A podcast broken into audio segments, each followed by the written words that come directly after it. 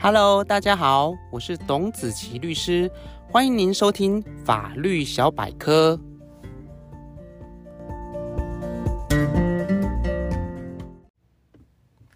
各位听众朋友，大家好，今天要和大家来分享的主题是有关于立法院近日通过的平均地权条例草案，如何来抑制炒作房价的相关问题。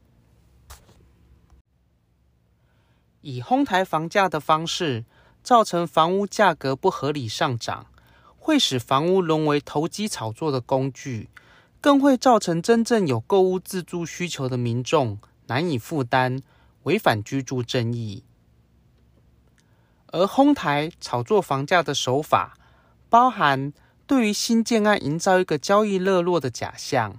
例如雇佣人头、亲友、员工。到销售中心排队付定金，签订虚假的订购单、买卖契约等，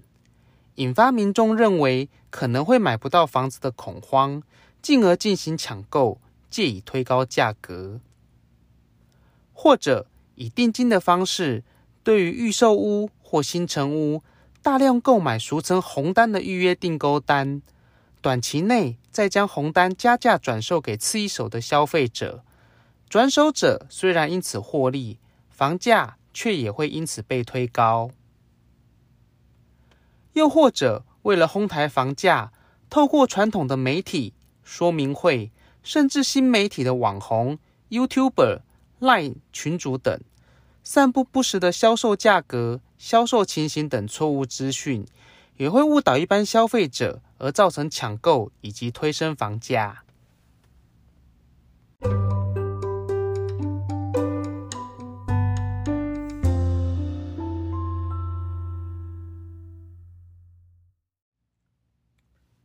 为了防度炒作房价，维护消费者权益，并实现居住正义，立法院在民国一百一十二年一月十号三读通过了《平均地权条例》修正草案。此次的修正重点包含：第一，限制红单以及预售屋、新成屋的买卖契约换约转售，买受人除非是转给配偶。直系或二亲等内的旁系血亲，或者有特殊的情形，经过地方政府核准之外，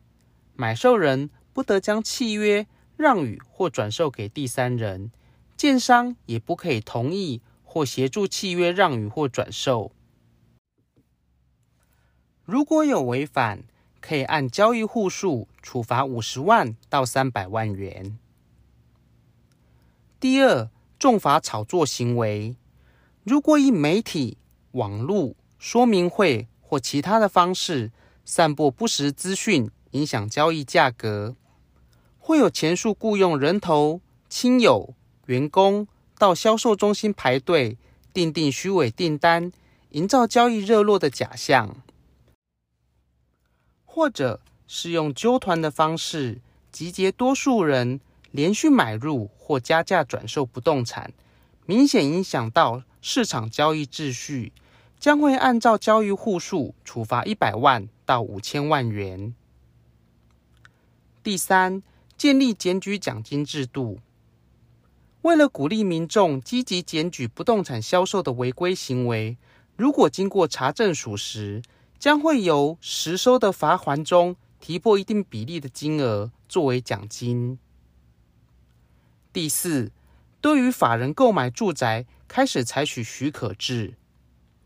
基于公司等法人理论上并没有居住的需求，但从民国一百零八到一百一十年间，司法人购买住宅却从一万件逐年增加到一万七千件。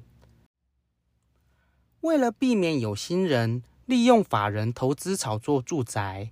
将来司法人购买住宅，都必须经过内政部的许可，并且在取得许可后的五年内，不得办理移转、让与或预告登记，以防止后续变相的短期炒作。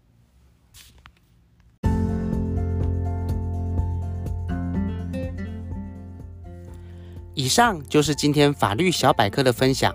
如果您有任何的问题，或有喜欢的主题，欢迎您写信留言给我。如果您喜欢今天的节目，请按下订阅，定期接收最新的资讯。也欢迎您将本节目推荐给更多的朋友分享，让好的资讯可以帮助到更多的人。谢谢您的收听，我是董子琪律师，祝福您有美好的一天，我们下次见。